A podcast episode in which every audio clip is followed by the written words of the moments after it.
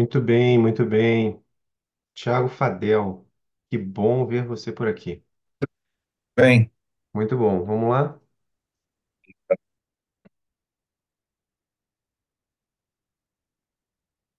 Pessoal, fazer uma atualização rápida, como é que a gente sempre faz, né? Com esse documento aí, é uma previsão que a gente tem para o quarto T de 2023, né? Então vamos lá. É, exoneração de responsabilidade, o futuro deixa pertence, como todo mundo sabe, né? Quero só salientar essa questão aqui, dados sistêmicos. E não contábeis, fechamento maio de 23, né? A gente está tentando fechar agora o ano todo para acabar com esse grande problema que a gente tinha ano passado, né? Eu fui eh, deixando a corda frouxa ali e não deu muito certo. Agora eu estou voltando a apertar porque sem dado contábil, eu acho que a gente não vai para frente nunca, né? Então, o nosso calendário aí empresarial, né? A gente sempre faz update para o mercado, que é uma coisa que eu gosto, assim, né? Não é um call de resultados onde a gente mostra os dados, mas, pô, o que que é? Como aqui tem o Fadel e o Aloysio, né? Super de mercado, então entende o que que eu falo, né? É um cheiro, assim, que a gente tem, né? É uma cor, né? Então, hoje, fevereiro, a gente está dando esse update, talvez demore cinco minutinhos aí. E depois de março, a gente já consegue fechar, está fechando agora, né? Já consegue fechar 23 mostrando o quarto T, dados oficiais e tudo mais. Depois volta essa rotina de updates. Então, o que eu queria me, me demorar aqui um pouquinho mais é falar algumas coisas assim. Primeiro, desculpa. A gente acabou com essa estabilização de custo, né? Ano passado, começou ano retrasado, né? Mas a gente começou a crescer demais e deixar o custo solto e, de, e começar a gerar prejuízo, né? Calma, calma, calma. Vamos parar. Receita é vaidade, lucro é sanidade, caixa é rei, gestão é rainha. Eu falei isso tem um, um ano e dois meses.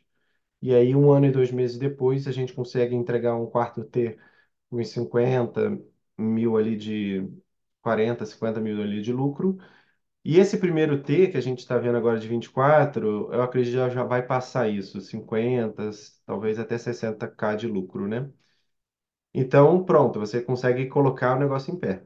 Depois que o negócio está em pé, você acelera ele. Essa é a minha tese, é a tese que eu falo lá no Conselho de Administração. Tem algumas pessoas que não concordam comigo, mas é, essa é a tese para empresa pequena, que tem dono, família e tudo mais, né? Claro, se você fosse um investidor cheio de dinheiro na mão, ficaria muito fácil gastar dinheiro. Falando assim, um overview assim para 24, o que que a gente vê, como eu falei ali no, no Investor Day, né? Qual é a tese, né, nossa, de 24? Crescer em infoprodutos, essa categoria, né, que a gente começou com ela, mas crescer com ela, porque ela gera mais margem, ela aumenta o caixa e você se, se posiciona para entrar no presencial, que eu vou falar, né? Então a gente lançou ali em dezembro, foi muito bom. A gente, eu acho que já vendeu uns, uns 20, 30 mil de reais de, de infoproduto. Esse currículo meia é um currículo muito bacana, que aí você, a, o nosso, nosso produto aqui, né, é um é o nosso produto aqui é serviço online, aula online. Só que ela custa uns dois mil reais por, por criança, né?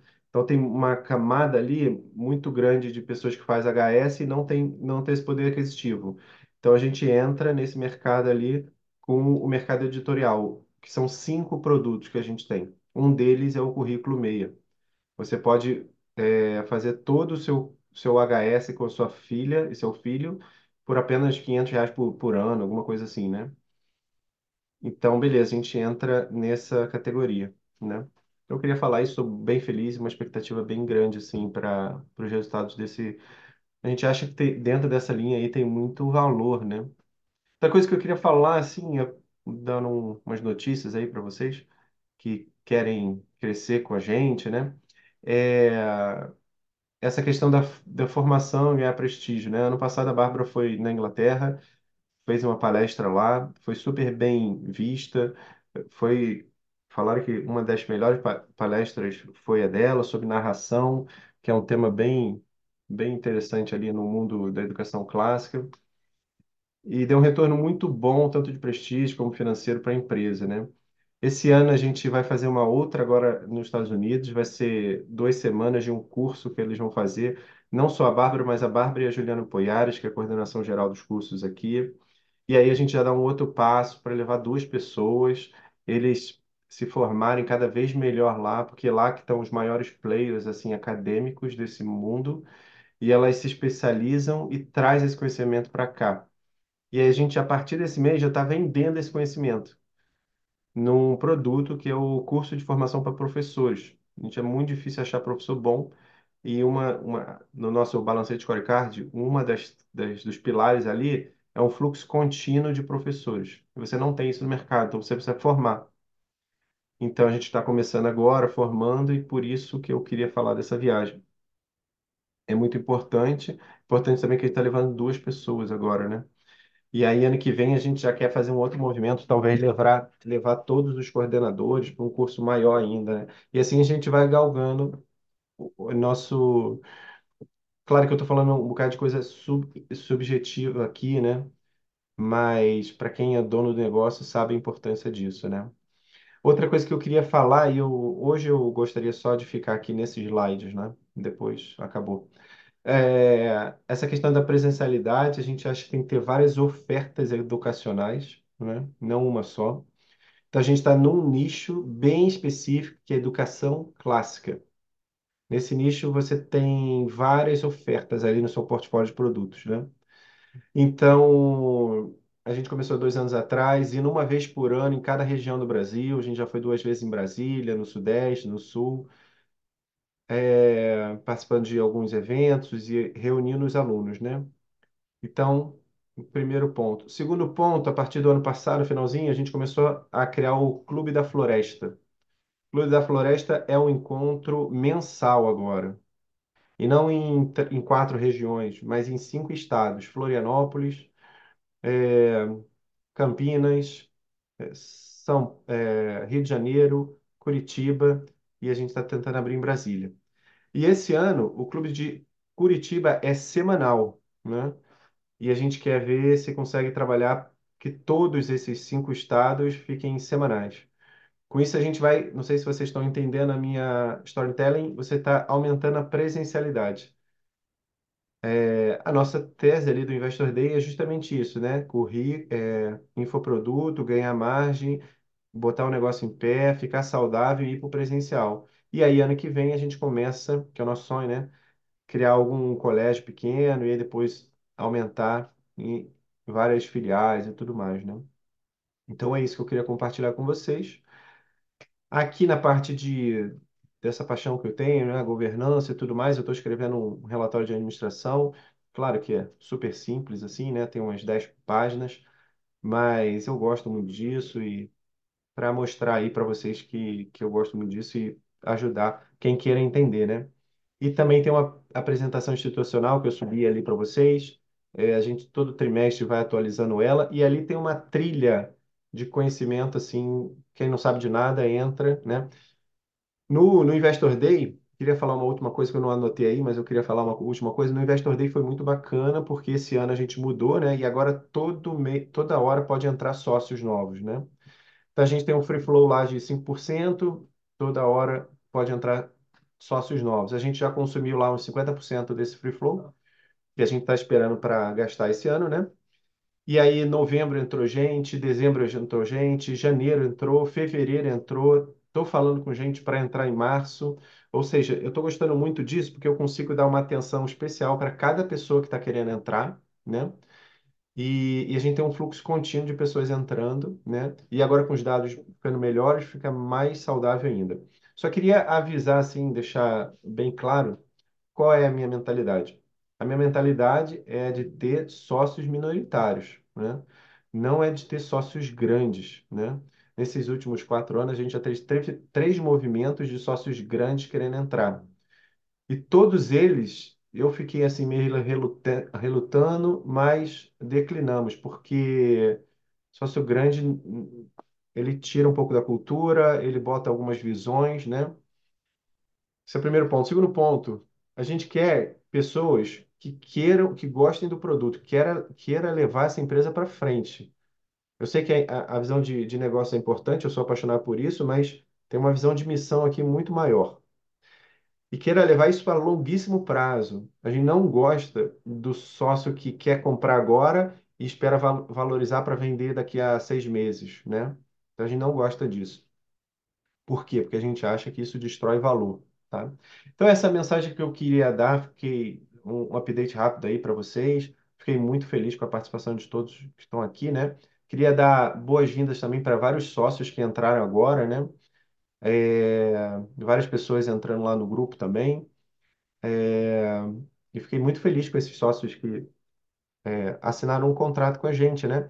Para você que quer participar, é bem simples, é um contrato de mútuo, conversível em ações, né? Então, o valor mínimo são mil reais, é o valor máximo 300 mil para esse ano, né? E aí você assina um contrato de mútuo, que é uma, é uma dívida, né? Você tem o direito, não o dever, de converter isso em ações assim que a gente sair do simples, né? A gente está esperando aí para sair do simples o mais rápido possível. Mas por enquanto a gente não consegue. A gente está fazendo 2 milhões e pouquinho. Assim que a gente faça 3, 4 e meio ali, aí a gente já, já sai, porque já é vantajoso ir para o lucro, lucro real. Então é isso que eu queria falar. Deixa eu ver se eu tenho mais alguma coisa aqui. É, Aí eu passa números, mas esses estão repetidos e é só uma previsão, né? Depois vocês possam analisar. É, ali a nossa receita, né? A gente passou 15% a mais do que o guidance, e a gente, o verdinho é o que a gente já realizou agora em fevereiro, né? É, e aí depois, tem um bocado de número aqui que vocês possam ver depois. É, só queria falar um pouquinho sobre isso aqui. É, dividendos, né? Então, o valor da empresa agora é 6 milhões, né? Isso ali é 2,5 ali, 2,6 a receita atual, né? Eu acho um valuation extremamente é, fair, assim, né? Justo. É, ali é uma foto ali, para quem nunca viu essa foto da nossa evolução ali, a gente começou aqui na pessoa física em 18, em 19 pessoa jurídica, e foi valorizando e, e as pessoas foram entrando, né? Eu acredito muito nisso, de, de uma grande coalizão de famílias que vão empurrando essa empresa para frente. Algumas pessoas do mercado podem falar: ah, Marcos, é besteira, tem que trazer um grande investidor que vai tirar toda a tua cultura, tirar todos os seus valores e, e querer vender isso aqui, gerar, gerar lucro, né? Enfim, são pensamentos divergentes. É, e aí, e aí o negócio trava, né? Mas é a vida. Deixa eu só fazer uma última tentativa e a gente vai para perguntas e respostas. É, e aqui é, um, uma foto assim dos proventos, né? São três anos pagando os proventos, tecnicamente é juro de capital, né? Então, com oito aumentos, cada aumento desse aqui são 10%, né? E, e a gente acha que vai aumentar cada vez mais, né? Talvez até 20% a cada trimestre. Dividendos, Marcos, dividendos é o retorno da empresa? Não, não é. É, Proventos é o retorno da empresa? Não, não é. É uma pequena parte. É uma pequena parte. A grande parte está aqui, né? A valorização da empresa, como um todo, né? Olha, uma empresa de 6 milhões. Pô, isso é mais ou menos nada, né? O que o Fadel gastava ali com papel higiênico na Vale do Rio Doce, né? É, é muito pouco. Vamos supor que a gente está fazendo 2 milhões. Vamos supor que a gente... E também 2 milhões de receita é zero, né? Vamos supor que a gente daqui a 10 anos faça, sei lá, 20 milhões, o que é muito pouco também, né? Então a gente já está falando um valuation de 60 milhões, né? Ou mil por cento de crescimento. Então é isso que é. Mas por que os proventos são importantes? Porque eu gosto muito de uma mentalidade chamada Monthly Dividends Aristocrats, que paga dividendos ou proventos, né? Todos os meses crescendo. Isso dá uma segurança para essas famílias. Muito bem, então com isso eu encerro o update. É, e abro aqui um pouquinho para perguntas e respostas. Wagner, que bom que você está por aqui, hein? Muito bem. Max Nuke, Levi. Aloysio Monteiro, agora sim. Manda lá. Boa tarde a todos. É só uma colocação e curiosidade, tem crescido bastante, né, desde o primeiro investimento de 10K até hoje, Marcos. E já como tu já tem uma pequena série histórica, só por uma questão de curiosidade para você avaliar internamente e se achar, dependendo dos resultados, apresentar aos investidores, ao teu- aos teus conselheiros aqui, a gente tem como fazer a previsão, forecast do crescimento da empresa, ou pelo faturamento, ou, mais sólido, pela, pelo histórico de crescimento dos alunos, que é deles que vem o faturamento. Então, se a gente tiver essa série histórica, a gente consegue fazer essa previsão para um, dois, cinco anos. E, Aham. E ponderar isso. Existem N modelos, mas a gente testa os dois, três mais adequados para você ter uma perspectiva, porque você já tem uma curva. Agora é definir o comportamento dela até o final. Isso é interessante. É só uma, é só uma colocação. Sim, com certeza, Luiz. É, só queria falar uma coisa assim, é, novamente, que eu fico muito honrado quando o Aloysio participa. Foi meu professor da Veiga de Almeida.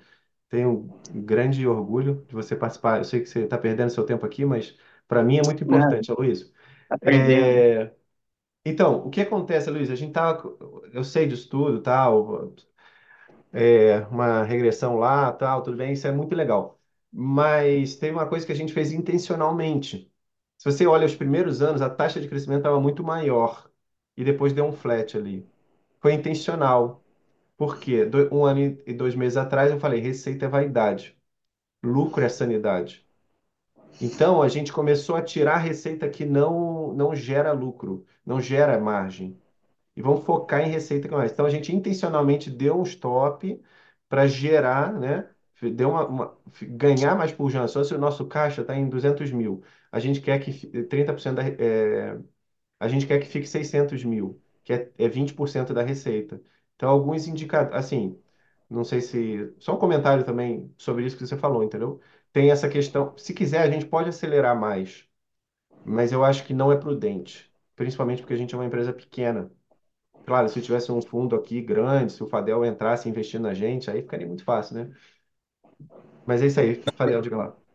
O, comentário aqui que acho que em link com a Luísa está colocando, porque mais importante do que você crescer rápido é você ter a previsibilidade de onde você vai estar.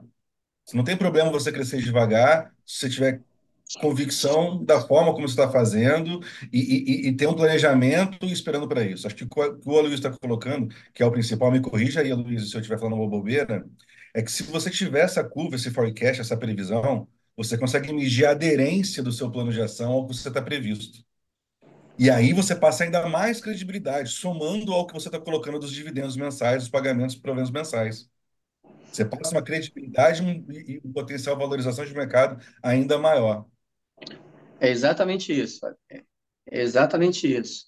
É, porque, Marcos, independente de você ter dado flat, foi um período curto que você utilizou, mas você, o objetivo aqui é mostrar a tua taxa de crescimento, uma métrica que é o faturamento, etc. Pode ser feito com lucro, com qualquer outra variável, mas o faturamento é o clássico do mercado, etc. E como se é sólido, é um passo de cada vez, os passos se concretizam realmente, ou um pouco mais, um pouco menos, mas se mantém na direção. Isso mostra a credibilidade, principalmente para quem é. Lembra que os gráficos, as tendências, elas simplificam, resumem e podem ser apresentadas de forma inteligente a trajetória de um negócio, de um propósito muito defini bem definido, que agora tem uma equipe, por exemplo. Eu vi aqui no institucional que você colocou a relação das pessoas ali que estão na equipe, né? Uhum, Transforma aquilo num organograma, ou em alguma coisa mais gráfica, para a gente uhum. entender como é que as pessoas estão trabalhando ali, Ah, com certeza, é já que verdade. tu vai fazer um institucional daquilo. Outro Aham, ponto, outro ponto, o institucional tem que ser enxuto. 47 slides é muita coisa, reduz, não reduz, mas comprime para caber em 20. Mas ali ficou claro para mim, a equipe que está trabalhando, poxa, tem todas essas pessoas envolvidas. Olha essa aham, curva. Olha, eu, me chamou a atenção. Basicamente isso. Eu, obrigado uhum. pela Essa, contribuição aqui do, do, do Wagner. Do Wagner, não, do Thiago. Thiago Fadel. Aham. Só somar um pouquinho também que o Luiz está colocando. Tem empresa que está começando startup que você coloca qual é a curva de faturamento e qual é a curva de custo. É bem em linha com a sua preocupação, tá, Marcos? Que você coloca, você quer controlar o seu custo para você garantir que seus investimentos só são, serão aplicados onde você tem uma margem. No final das contas, vai ser mais sustentável, que é o que você está colocando.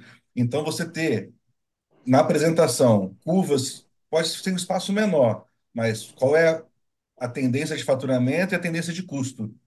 Isso também dá uma ideia. Não chega direto com a margem, entendeu? Isso também Aham. pode dar uma ideia. Porque só o crescimento não diz alguma coisa, mas não está completo, que acho que essa é a preocupação do Aloysio. Porque você escolheu, por exemplo, foi uma decisão estratégica crescer menos, ou numa velocidade menor, por Sim. conta da sustentabilidade. É a estratégia da Uhum. empresa. E aí a gente nem está questionando isso. O ponto é como mostrar isso de uma forma que passe mais credibilidade. Com certeza. Wagner, eu falei que o call de resultados era uma escola, não falei? É, Exatamente, tô também, aprendendo aqui. Tô é, aproveitando para aprender aqui também. também que, é porque, e também fico muito honrado com, com o Fadel aqui, Fadel, porque eu, é, o Fadel, eu trabalhei com o Fadel na Vale do Rio Doce também, e muito bacana, assim. É bom rever as pessoas. É, Grande tempo, né, cara? grande tempo. E esse tema aí que, que o Aloysio falou saiu dois meses seguidos no Conselho de Administração, né? Justamente, tudo bem, vamos mostrar, né? Eu estou pensando aqui alto, né? Ainda bem que isso aqui está gravado, porque eu revejo e aí pego esses pontos e coloco, né? Muito bom. Mais alguma dúvida, algum comentário? Posso fazer um comentário só? Uma coisa Claro, que Wagner. a gente aplicou aqui na nossa empresa e uma coisa que você falou e que a gente falava muito. É, nós somos uma empresa pequena, né? E, e a gente repetia isso, muita gente começou a repetir dentro da empresa e aí a gente percebeu o quê? Que não é o caso aí, né? Mas eu estou dizendo que isso é, é- transformava a gente numa...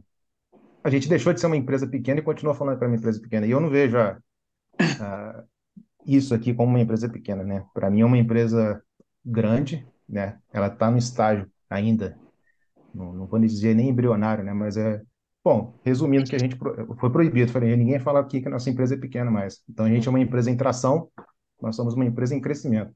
Então é empresa em tração e empresa em crescimento, porque já foi dito isso para clientes, próximo de clientes nossos, enfim. Não, porque somos uma empresa pequena, vocês não vão apequenar nossa empresa.